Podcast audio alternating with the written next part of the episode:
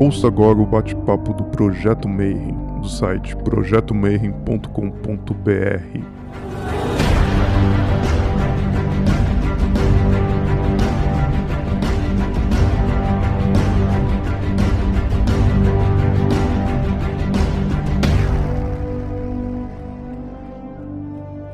Bom dia para quem é de bom dia, boa noite para quem é da boa noite, boa tarde se você acabou de chegar no YouTube e está vindo para mais uma entrevista do Bate-Papo Mayhem. E hoje, sim, você leu corretamente. A gente está hoje com Thomas Carlson. A gente está muito nervoso, porque esse é o cara que traz o livro da Clifa, primeiro trabalho publicado seriamente sobre o assunto aqui no Brasil. E a gente vai conversar, né? Não, não vou adiantar nada, mas antes de vocês ler, você precisa ligar aqui a legenda e depois colocar aqui do lado Translate to Portuguese e o YouTube vai gerar as legendas. And now we are moving to English. Well, I'd like to welcome Mr. Thomas Karlsson. You are a legend here in Brazil. Thank you so much for your time for being here in this interview. How are you this day? I'm fine, and thank you for inviting me to this interview. Brazil means so much for me. Uh, I love Brazil for so many reasons. It is one of the countries where I think we will see uh, good changes in the near future. The time right now is very tough. It's tough for everyone around the world. But uh, Brazil uh, has a long tradition of working with parallel spiritual systems, which I think make uh, it's no coincidence that uh, we have many members in uh, in Latin America uh, in general and uh, Brazil in particular. And uh, there is a long, several hundred years connection between the, the, Scandinavian countries and Brazil. So for me, it, it, means a lot, and I'm very happy that I, I, see how, how we grow as an organization in Brazil. And I think I think we just seen the beginning of it, and that uh, in the future uh, the draconian work uh, will have a huge impact on the development of spirituality in Brazil. Well, well, thank you so much for being with us. And the first question that I always ask our guests is about your journey. And how did you begin? How was studying magic with no internet and anything like that? And how did you choose each step of the way until here? And if you could talk a, little bit about your, your relation with the Therion and the Dragon Rouge. It can sound a little bit, how to say, in, in one way, I don't think I ever had the chance to not be part of this path. My first memories in life was uh, uh, out of body experiences. And uh, I was about three years old. And uh, to a, a so young child, it was no difference from uh, other experiences. So I uh, uh, felt that this this is completely natural, and uh, it followed me. So uh, the astral uh, experience and astral projections was uh, present as a normal thing in my upbringing. Then, when I became like twelve, I get over a book in in school about supernatural uh, phenomenon. And then I uh, read about astral projections and uh, I said, aha, this is something not everyone has. It's considered occult. It's even considered a little bit yeah, dangerous that if you work with astral projections, you also work with occult. Uh, but to me, it was just about, wow, uh, this is uh, my cup of tea. so I started very early to, to read everything I could uh, come uh, across about uh, the occult. So um, I used Ouija board. I uh, bought tarot card, started to study tarot, started to study Kabbalah, started to uh, study the uh, orders that were around. It was shamanistic orders, witch groups. It was OTO, Golden Dawn, all these famous organizations. But I felt that it was something important missing, and it was the dark side.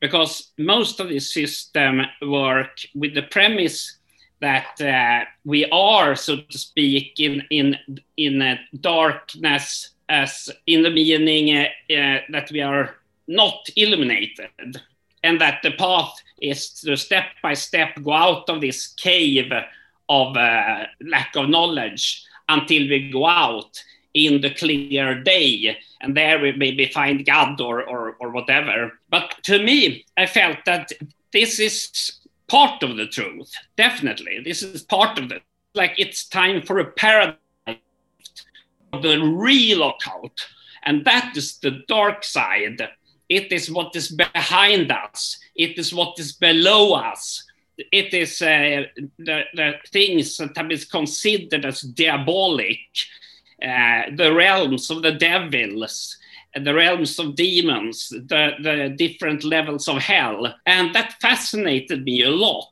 Then I also came across, since my father was an intellectual atheist, uh, he didn't believe in religions at all, but, but he uh, was very interested in uh, quantum physics and uh, he was uh, research boss for the computer company IBM so uh, he taught me quite early about, uh, for example, um, the quantum physics. And uh, then I also started being interested in fractal mathematics and, and the ideas from Mandelbrot that we live in a four dimensional reality of time and space. That's we, we have the room, it's the th three dimension, and then we can move in this room and we grow, we become older, and uh, uh, in the end die. That's time. But according to Mandelbrot, which is more or less now accepted by every scientist around the world, there are 11 dimensions, which means that seven dimensions are hidden for uh, mankind. And those dimensions is the focus of my work with Dragon Rouge and the Draconian Path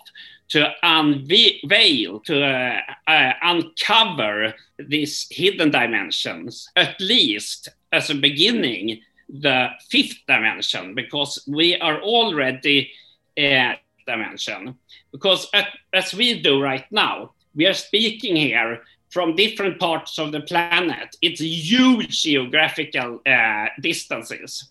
It's also dif uh, differences in, in time zones. Uh, so already with a meeting like this, we are challenging the rules of time and space. But then we have also the possibility to, uh, in ourselves, uh, enter into a fifth dimension where we can look at time and space a little bit from above. We look at uh, time and space from an eagle perspective. And that also helps us to understand life and it helps us to understand time and it helps us to understand death. And it also has the keys to the secret of what is beyond death and how can we deal with death in the most constructive way so that instead of being our main enemy, uh, the death can become our ally. And that is a bit of, of my mission. I uh, sworn pacts, made made uh, pacts with with the forces to uh, make people uh, understand and become interested and, and, start their own journeys to uh, uncover these hidden dimensions because that will make us receiving so much more knowledge about existence. Then we also have the fact that we live in our universe with all its galaxies and solar systems and so on, it's maximum 5% of, uh, of the material world. Uh, 95% is dark matter and dark energy. And it is there we should try to look for the intelligences that is far more intelligent than we human beings. And there we can find the demonic allies that can help us on our uh, existential path of life. And how did you came in contact with the Dragon Rouge? Uh, it was quite easy because I founded it. So I'm the founder of Dragon Rouge. Yes. Uh, and uh, it was a lot of different things that came together which I also describe in my book amongst mystics and magicians in Stockholm. Uh, I went to a completely weird travel to Morocco, uh, actually because I wanted to go to Mali uh, and study the Dogon tribes, because I was very fascinated by the, them after reading a book called Sirius Mystery by Robert Temple. And according to him, the Dogon tribe uh, had visitors from uh, other dimensions or uh, fr- from uh, from space that gave them knowledge about uh, a lot of things that become discovered much later by the Western world. Uh, and to me, this matched completely with the idea of the fallen angels. The fallen angels, it's the biblical name for it, but uh, some people may prefer to call it aliens or whatever.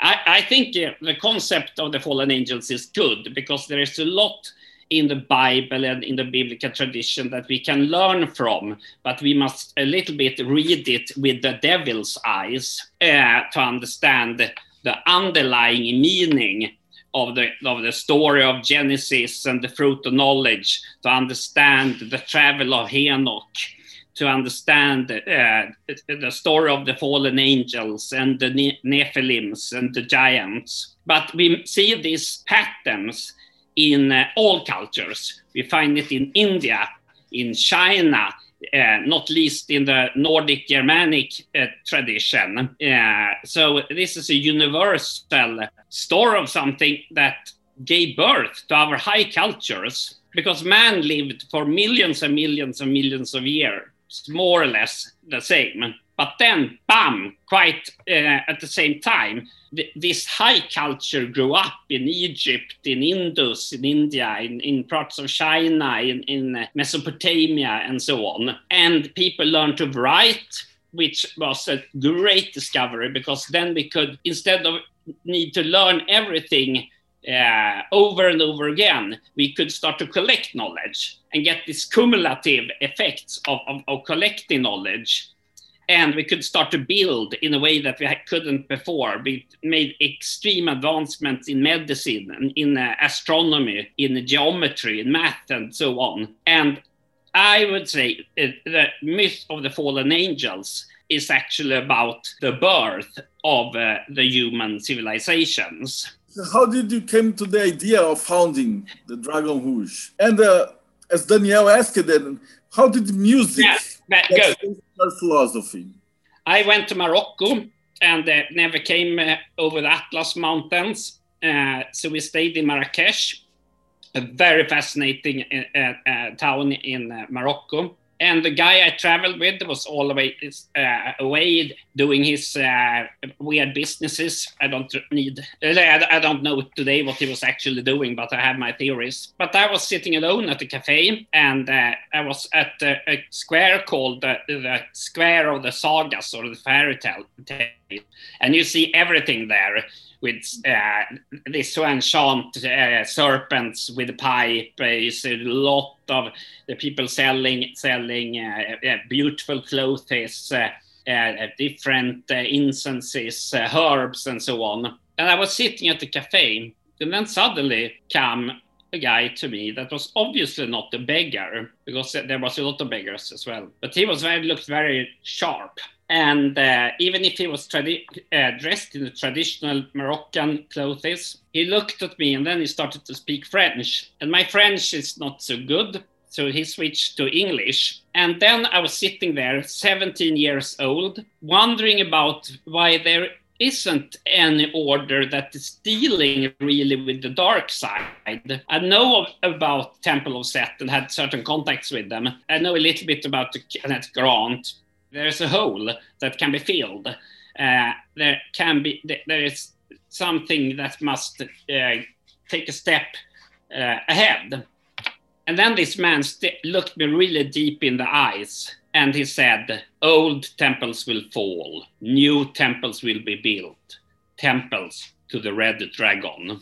And I was completely shocked by all of this because I haven't talked about the red dragon with, with like anyone. So is this joke? Is it, what what is this? Is he trying to sell anything?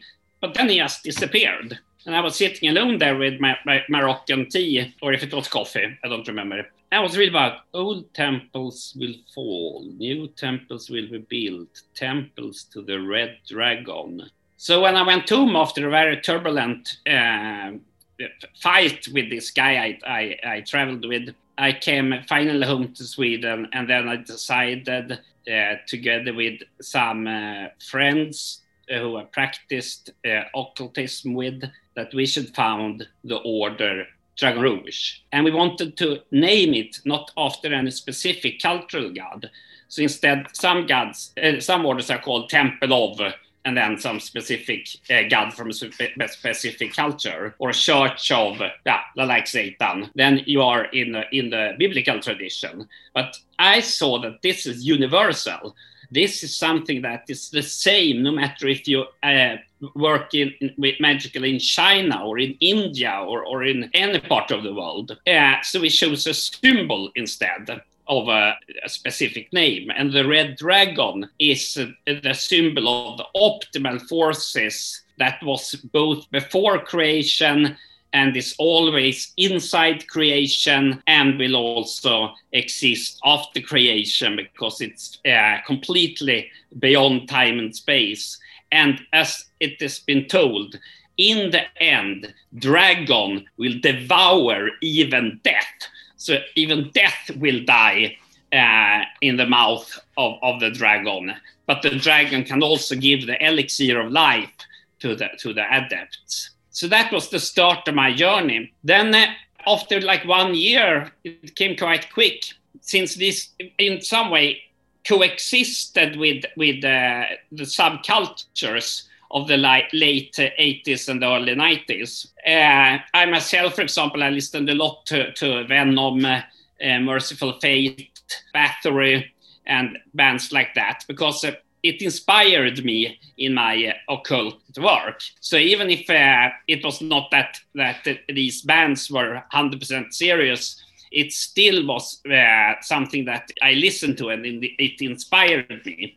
And then it came quite much uh, members into Dragon. So obviously we filled a gap. And uh, many of these members came from the metal scene. So uh, then I met Christofer Johnsson, who is yeah the, the le leading person of of the band Therion, and we became good friends. And then after a couple of years, he uh, asked if I could start to write the lyrics for Therion because he felt that if someone can write the lyrics for Therion, it's it's me because I'm the one who knows most about the occult. So then it was a long cooperation for many, many years with Therion, which uh, still is a great band. So uh, yeah, then I also started to work with other bands, uh, the band uh, Shadow Seeds. I worked with uh, Necrophobic.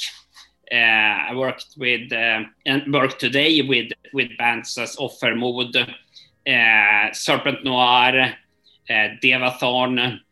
Um, music is very important for me. Uh, I would say that music is perhaps the language that is best suited for uh, understanding uh, the supernatural uh, aspects of existence.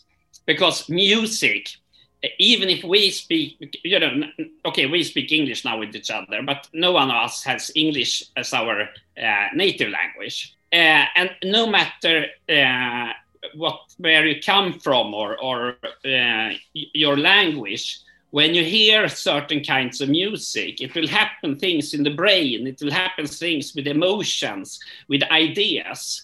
So uh, music is an extremely good uh, source for occult knowledge. So that's why uh, we usually say that our magic in Dragon Rouge is closely connected to music. But then we also uh, see the importance of physical manifestations of uh, the draconian path. So, uh, so that's why we also encourage members to practice martial arts. because then you can learn about how to move your body, how to control that's called kundalini flow in, in your body how to breathe uh, in the right way. Uh, and you can also experience a lot of this uh, energies that's in the body because the red dragon is something that's outside us, beyond our understanding, but we also have it inside us. Uh, so we are like a spark of the dragon, and uh, martial arts is a very good way to uh, to uh, learn about the energies we have. Uh, inside us and also about our psyche how we, we uh, can handle situation uh, as we are taught uh, in martial arts. So music, we used to say magic, music, and martial arts. It's our two M. but then all kinds of art is interesting, and uh, all kinds of sports is good. But uh, yeah, this has been a little bit of, of uh, the focus in, in Dragon Rouge. Oh, I think this was perfect answer. So I ask you the, our first question. That is based on what you said about the music and martial arts and magic, what is magic to you? Magic is strongly connected to the principle of will. And uh, the more we grow on the magical path, the more we understand how complex the will is, and that it is very hard to uh, manifest our will. The magical process is very much about creating the fire of will to uh, reach illumination and also power over our own lives, perhaps even after death. Because we can see we have two pillars. One is complete chance. It's like there is no uh, connections. Everything is just chance. And in such a world, it's impossible to have a, a will because everything is just, yeah, chance. On the other hand, we have the idea that everything is determined, that everything is like a mechanism. So uh, we are just part of the mechanism, and every when we think we uh, want something, it is already determined in the body before we we and, and we, we uh, think of it as a free will. It's been a lot of studies about that. That uh, it had turned out that that it seems like we have very little free will in reality, and that's of course a very complex situation because all our legal system, for example, is based upon the idea that we have the possibility to choose one thing and, and not choose another thing. So we have these two pillars. One is chance, completely chance. There is no possibility for free will. Then we have the other pillar of complete determination, like um, a, a, everything is like mechanic. And even there, it's no possibility for a free will. So what we do is to navigate between those extremes, because there we can transcend and then receive uh, a free will. And when we receive free will, uh, we will reach what was uh, said in Genesis, in, in, the Bible, in the third chapter, chapter and the fifth verse, uh, the serpent tell that we will uh, we will see and we will become as gods. So magic, I would say, is will, but it's also a path. So uh, magic in itself is a journey, and uh, it's journey that best is going on in company with uh, like-minded people or people that you can work together with.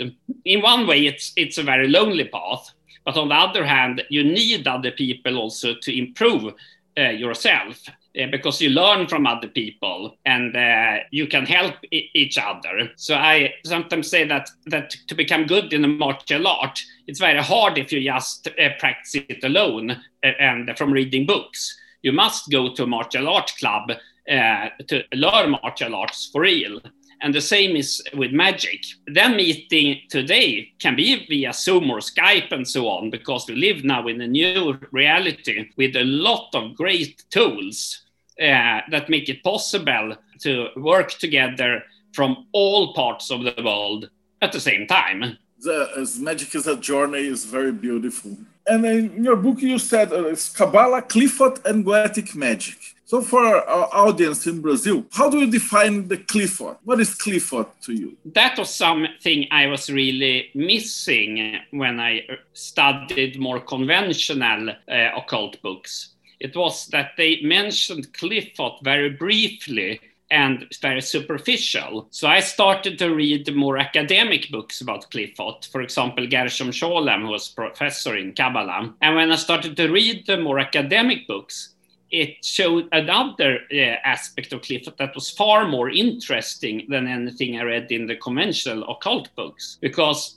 uh, it turned out that Qliphoth has been seen as dar a dark mirror of existence that it is the really Sitra Ara or Sitra Achra, uh, the other side, uh, that it's perhaps is worlds that's older than our world, and that it's in Qliphoth resides intelligences that is of crucial importance for us to get us guides to uh, fulfill our journey on this uh, road of uh, existence. And the Qliphoth has sometimes been called the shell. And I usually say that look at Botticelli's uh, Birth of Venus, because what the Qliphoth does is that they nourish a pearl and then they open up and release Venus, love, and beauty. So, first, uh, the Qliphoth is extremely terrifying because they have monstrous shell. Uh, when you work with it in the beginning, it's completely terrifying. And all the old school uh, work that you should command the demons in the name of God is completely useless if you meet these demons in reality because they are so far above our own intelligence. So we must just respect that they are uh, above us in intelligence, but that they also can be great guides as the, a good teacher. And then uh, Qliphoth become uh, worlds of, of learning and where we go step by step by step until we reach the level levels beyond time and space and levels where we become like gods and here, I would say, this is not easy. There are some people out there who say that you can become a god like now in a few weeks. I'm more leaning towards the, the Indian tradition who say that it can take billions and billions of years until you reach uh, the goal. But the good news is that time, anyway, don't exist from the fifth dimension. So these billions and billions of years get a completely other meaning when uh, you have reached the fifth cliff of the black sun because there time anyway don't exist. But it is not an easy process and we shouldn't lower the meaning of god. So it, like in some kind of satanism it's like ah but god is i i, I am already god. Uh, i just must realize it and and uh, and uh, I will do what I quite a vulgar interpretation of Crowley's "do what thou wilt." That people instead uh, interpret it as "do what I, I want" or uh, uh, yeah, do what I I wish. because if you read what, what Crowley uh, really means it, it's a it's a path that demands strict discipline, and uh, it's not about just doing what one uh, feel for or want. So um, Qliphoth is it's a revival of the old mystery cults that has been operating in the shadow that uh, instead of, of striving just up towards uh, higher levels of light it's instead explore the tunnels that is the very foundation of existence. So instead of, of just uh, trying to uh, discover the 5% of the light universe, uh, for the magician who's interested in Qliphoth, we want to discover the 95% uh, of dark matter and dark energy. And what's interesting here is that this uh, dark energy and dark matter, it's not only something that is uh, material, we find it also on the spiritual level that uh, it is the same because outside creation and even outside the realms of, of the gods and angels,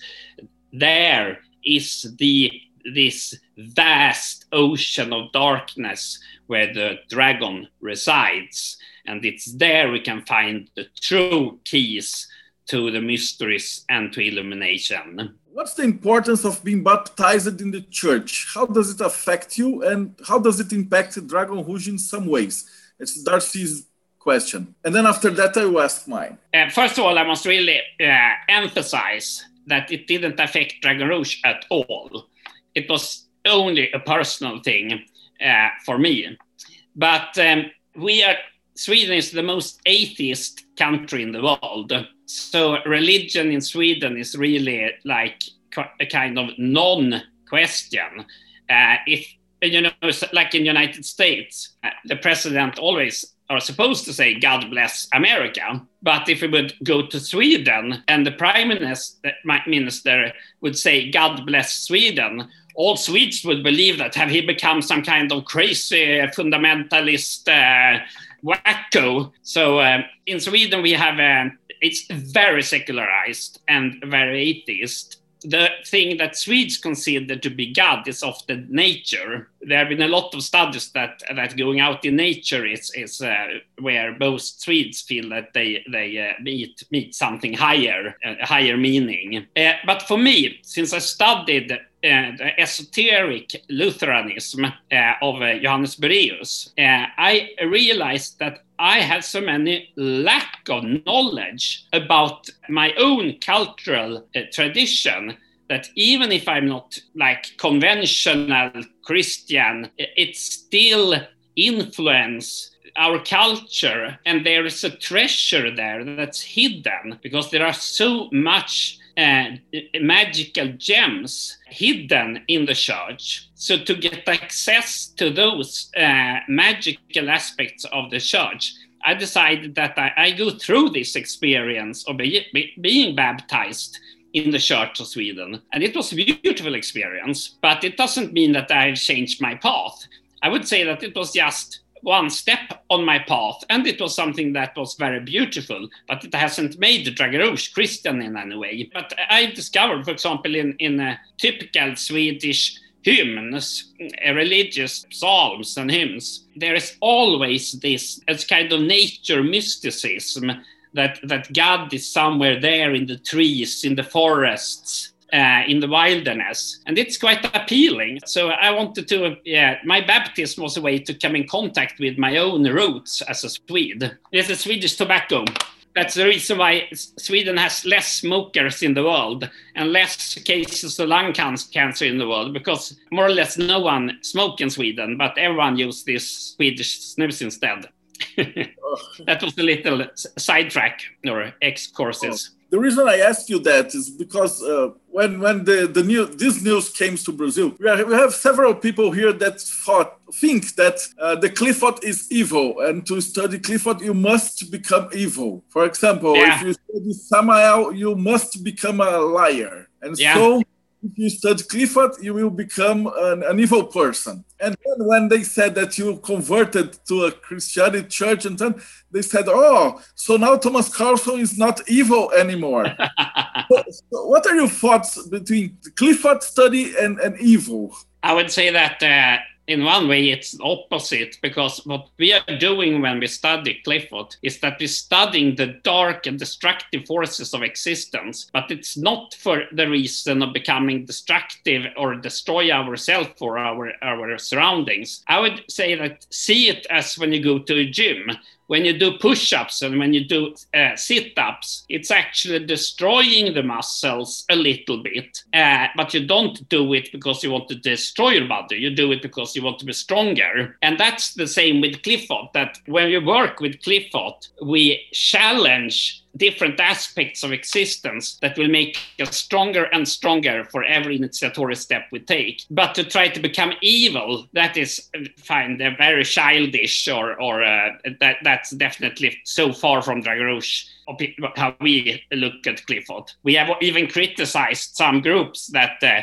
romanticize suicide and so on. We rather see uh, uh, that life is something we should uh, uh, we should really we are on a ba- life is a battlefield we will anyway die someday. It can be by a car accident or it can be uh, by a disease or whatever. We fall in the in, when we shower and then we break our neck. Uh, we never know. So that's why we rather should try to become stronger so we can help people around us and ourselves on the very tough path that life is. Because uh, uh life is a very hard path. And uh, what Qliphoth does it makes us stronger so we can deal with this tough reality in the absolute best way. Perhaps even in a way that will make our consciousness survive death.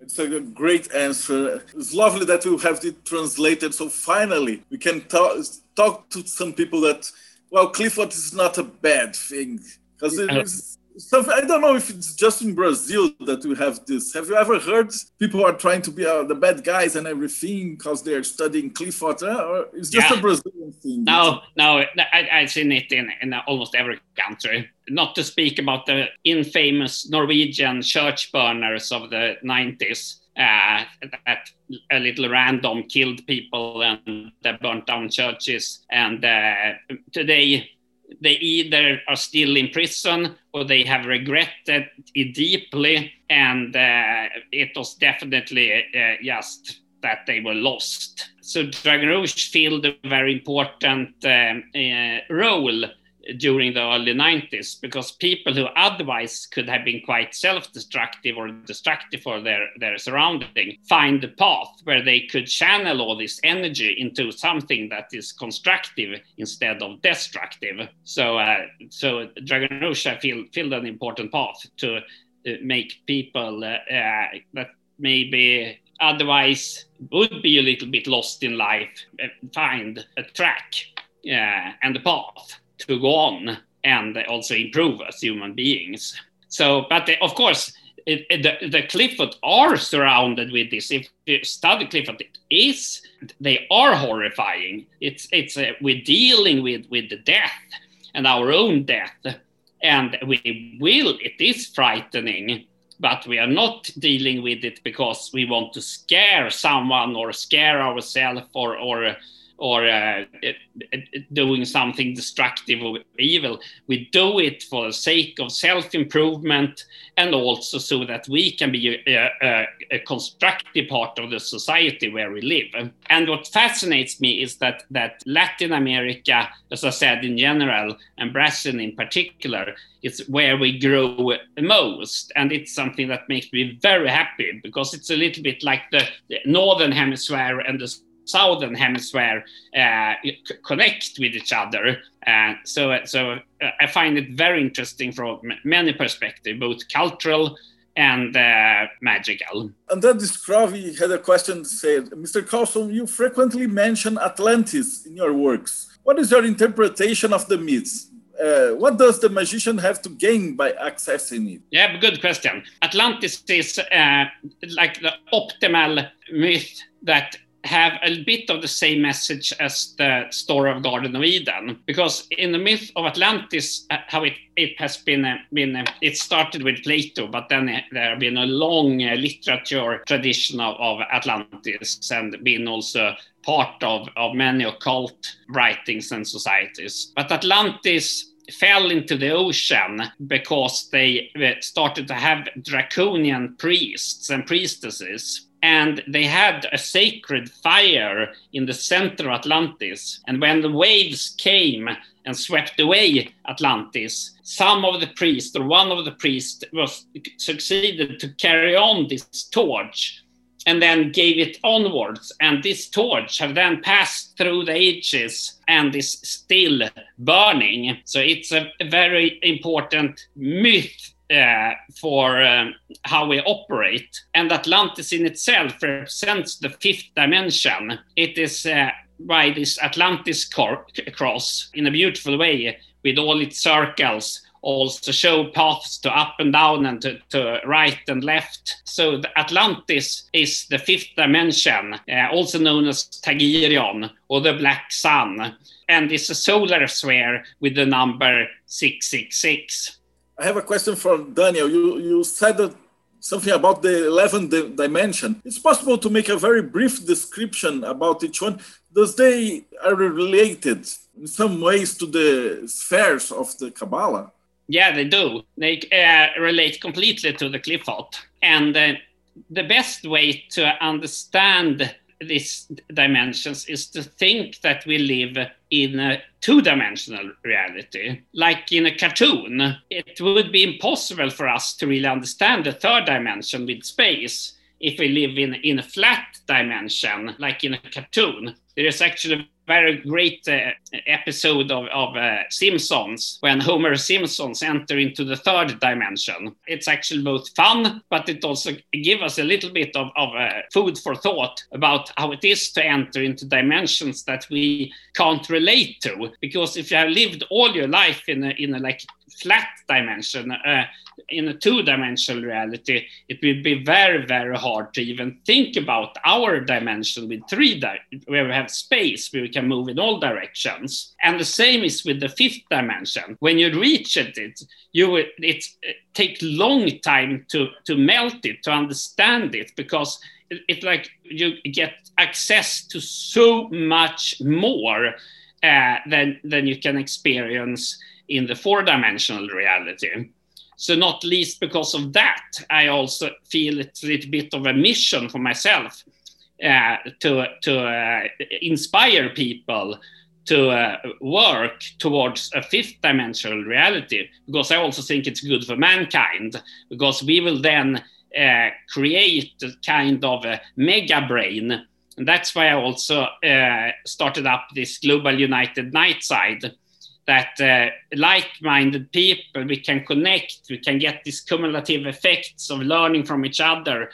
And uh, that network uh, can become something that really uh, become revolutionary uh, for mankind. So we enter and get access to, to knowledges that's been hidden before. And the Qliphothic path is to step by step by step in a controlled way uh, enter into the, the hidden dimensions. There's other question. Uh, Kusta asked yeah. me to ask you about the Uthark. Uh, yeah. What's the difference between the, the Futhark and the Uthark?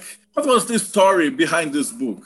For some reason, the Swedish runologist, he was actually a professor in Slavic languages, Sigurd Agrell, in the early uh, 20th century, wrote a lot of books where he compared the runes, and uh, he, he was a very imaginative runologist. And he compared the runes with the initiation rites of the Mithras cult in the Roman Empire, and with the Isis cult, and with uh, different late antique initiation cults, and saw patterns that they correlated well with each other. And his basic idea is that uh, if you move the first rune to the, the end, you like uh, open up uh, the esoteric aspects of the runes from uh, otherwise being more just uh, uh, an alphabet for, for writing.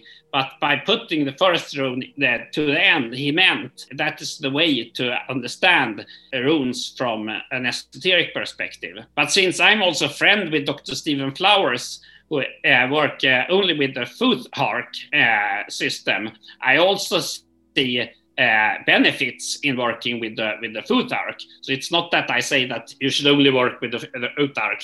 I say you can work with both, especially if you put the runes in a circle. Then uh, you get a lot of understanding of how the runes are operating, because then the last and the first rune become next to each other when you place the, all the runes in a circle. That's great. Uh, I have a question from Flavio. He said, if, Are you familiar, familiarized with the mythology of the Orishas? You have been to Brazil recently. It was in uh, the, during the COVID, so uh, I believe you you haven't visited any Umbanda or Kimbanda or Candomblé terreiros. No? I, I, I, actually had, but I, it was the, two years ago when I was in Brazil.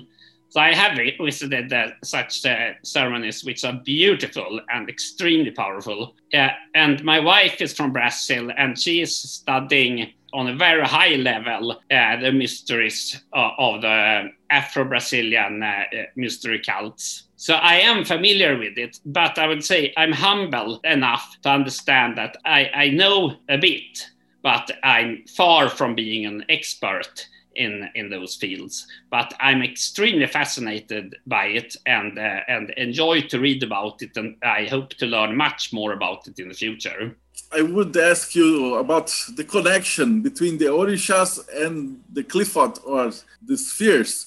In Brazil, we had some terreiros that work with Kabbalah, and they have the connection. So they say, "Oh, Iemanjá is related to Yesod, so you have Eshu related to Hod or something like that. You're not familiar with this. No, and and I, I also think that one should be careful when you make uh, uh, correspondences between different systems because it sometimes can take you a little way, a bit away from your path. It can be fruitful. For example, for me, by studying uh, the Indian goddess Kali, I have got a lot of understanding of, of uh, Lilith so it can be fruitful to uh, look at different traditions because they can give you a higher understanding of the different deities.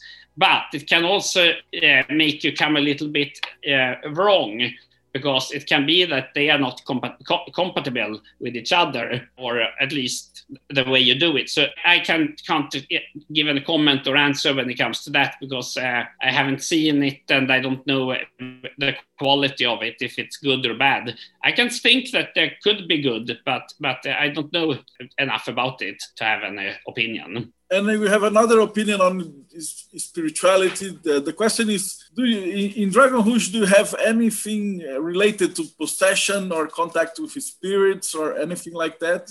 Yes, our fourth degree is very much about that kind of uh, uh, experiences. We go into sometimes uh, what can be compared to the Indian tradition of bhakti, of complete devotion and in that, you can also experience demonic possessions in a voluntary way, which is something that can be extremely positive, as in voodoo, for example. You are like uh, riding the horses of the gods. Uh, we have it also in the Nordic tradition in something called Seid. And uh, the fourth uh, initiation is very much about uh, this kind of things. Uh, so our system is that the first thing you do is that you, you enter up the veil and you get a little bit of a glimpse on the other side. Then you take a step in, then you meet your first meeting with the other side. Then you go in to make a kind of an intellectual study. So you have an intellectual foundation. Uh, and that's something you do uh, sharing knowledge with other people in Dragon Rouge. You, you get a mentor that also can, can help you. And then when you have your intellectual foundation and you, you feel stable in your intellectual understanding of the mysteries, then you threw yourself into devotion instead. That is completely unintellectual. That is really the fire, the possession, the ecstatic uh, meeting with the, the, deities, quite often in a, in a bit of an erotic way. And another two questions about the Dragon Rouge. Dimitri said, uh, what about the entheogenic substances in magic ritual? What's your point of view about it? I would uh, say that if you're familiar with it and can deal with it and are into a tradition where it's a part of the tradition, I would say that that uh, it can have a, a, place, but it's at the same time very risky. So for a, a modern person, maybe living in the city, uh, dealing with this kind of things can be extremely frightening and also be I would say one should be very careful. So you must really know what you're doing if you uh, use these kind of things. But I don't say it's wrong. It can be right, but it must be under circumstances that uh, you don't lose your path. And actually, I would say you should wait until you are 25 until you uh, try anything like that because it's when you're 25 uh, the frontal cortex is uh, is developed and uh, it, it's less likely that you uh, lose control. And uh, this is actually based upon a professor uh, that had a son that was member of Dragon Rouge, and this professor was a professor in psychology. And his son, a very, very fun and great guy, when he was like 20, he asked his father, what do you think about I would eat the magic mushrooms, you know, the psilocybin mushrooms? And his father looked at him, yeah, but you must wait until you're 25 because your brain is not uh, fully developed yet. So uh, uh, if you're going to do, try magic mushrooms, wait until you're 25. I would say it's very much based upon the context and one should be extremely careful. And uh, and it's definitely not for for uh, yeah, for too young people, and uh, it should be in a tradition where people know what they are doing. The reason I asked you is because here in Brazil we have the ayahuasca and jurema and uh, yeah. several cults. I, I, don't know. Next time you come to Brazil, we'll take you to one, one of these. what is the, the connection between the Qliphoths and ayahuasca that would be very nice to see. Uh, I know a lot of people who have experienced really like the red dragon when they have um, uh, drink ayahuasca. So uh, as far as I know, it has very strong draconian uh, properties. So uh, yeah. And Kusta asks you, uh, can you tell a little bit more about the usage of runes inside the Dragon Rouge? Runes is one of the main systems that we work with, and uh, it gives us uh, access to knowledge that we uh, otherwise uh, might be hard to find. Uh, because in the runic system, we find more or less exact the same things as you find in the Indian tradition, but in a little different way. So, uh, if you're doing different Indian types of mysticism, uh, the runes can give you access to a perhaps deeper level, or at least uh, equally deep. So uh, the runes are patterns in the web of destiny. And through the runes, we have the possibility to do some action and actually influence destiny a little bit in accordance to our will. So uh, the runes are, are uh, optimal uh, and simple uh, uh, symbols for uh, for dealing with the web of destiny. It's great. We almost get to the end of the interview, and I have to ask yeah. you a question that I ask all religions leaders that I yeah. interview. And based on your experience, in your particular view, what do you think happens after we die? This is not anything that is a dogma of Dragon Rouge. So this is just my my my personal opinion. But uh, uh, I'm very sure that uh, we live after death. That uh, this uh, existence is a part of a huge chain of of different uh, incarnations, and can also be that we spend a lifetime in in let's say uh, the seventh dimension instead of the fourth dimension. Uh, so uh, uh for me personally, uh, I strongly believe that there is a life after death. Well, and how can we find you? Your books uh, we have in Portuguese. I, I'll put the links in the description. Great how can you find because since we are podcasts you have to say the links and everything for the our listeners. I would say you can find me on facebook and then you uh, write my name and then you should search for the Thomas Karlsson with an umbrella. It was uh, taken with by a uh, norwegian uh, professional artist for an exhibition. So we uh, made it look really like uh, could be something from friedrich nietzsche uh, standing there in black suit and with a shovel and an umbrella. So it was actually an art picture, but that's the one uh, I use on Facebook so people can write a PM to me there. I must just say that I get a lot of messages, almost 100 messages per day. Uh, so I read everything, but uh, it can take some time before I reply. But uh, if you have musical projects, if you have uh, have uh, suggestions of, of inviting me for, for workshops, or if you have uh, art projects, please send it to me and we can have some conversation about it then it's of course also the Dragon Rouge uh, website, which is uh, uh, yeah www.dragonrouge.se. Uh, there was a question that I forgot. How can we enter Dragon Rouge? What does uh, someone has to do? You, you send a, a, presentation of yourself uh, on workmail.dr uh, gmail.com and uh, you, you want to actually also just send a picture of, of an ID it's because we don't want any trolls, so to speak. We want that, that uh, know that it's real people who apply. Then, of course, we are hundred percent. You know, uh, we never leave out any information at all, so people can be members of Dragon Rouge and, and feel that uh, that just between the order and them. Then you have one year's prospectus, uh, we check that that everything works fine and that you seem to be a reliable person. And uh, if everything turns fine, which it often do, uh, you become then a full member uh, after one year. So uh, that's the process. And uh, we are constantly developing our website, and we will we will work more music, more guided meditations, uh, art, uh, uh, literature, etc., etc., on on on our website. And we have now quite soon seven draconian workings, which are great for you who want to quick come into the draconian system. So uh, look for it uh, at my uh, Facebook site. Is there any groups of the, dra the Dragon Rouge in Brazil? Do you have physical gatherings?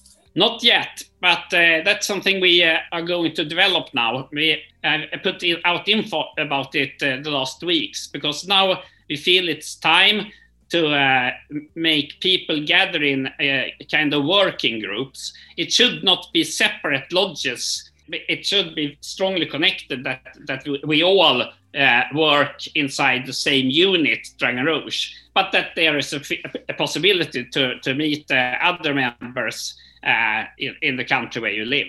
So uh, it's something that's uh, yeah going on right now. I guess it's thank you so much for your time. You have lots of fans in Brazil. We hope you can bring you back to Brazil for sometime next year or the other. Well, I believe it.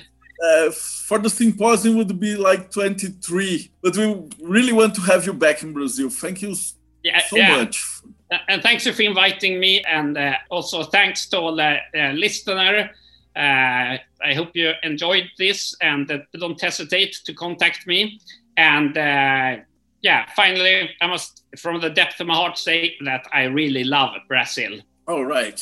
E para você que estava seguindo a gente, não esquece de dar like, segue o canal, que essa foi a entrevista número 150, comemorativa. Então nós temos mais 150 entrevistas e a gente se vê de novo no próximo bate-papo Mayhem.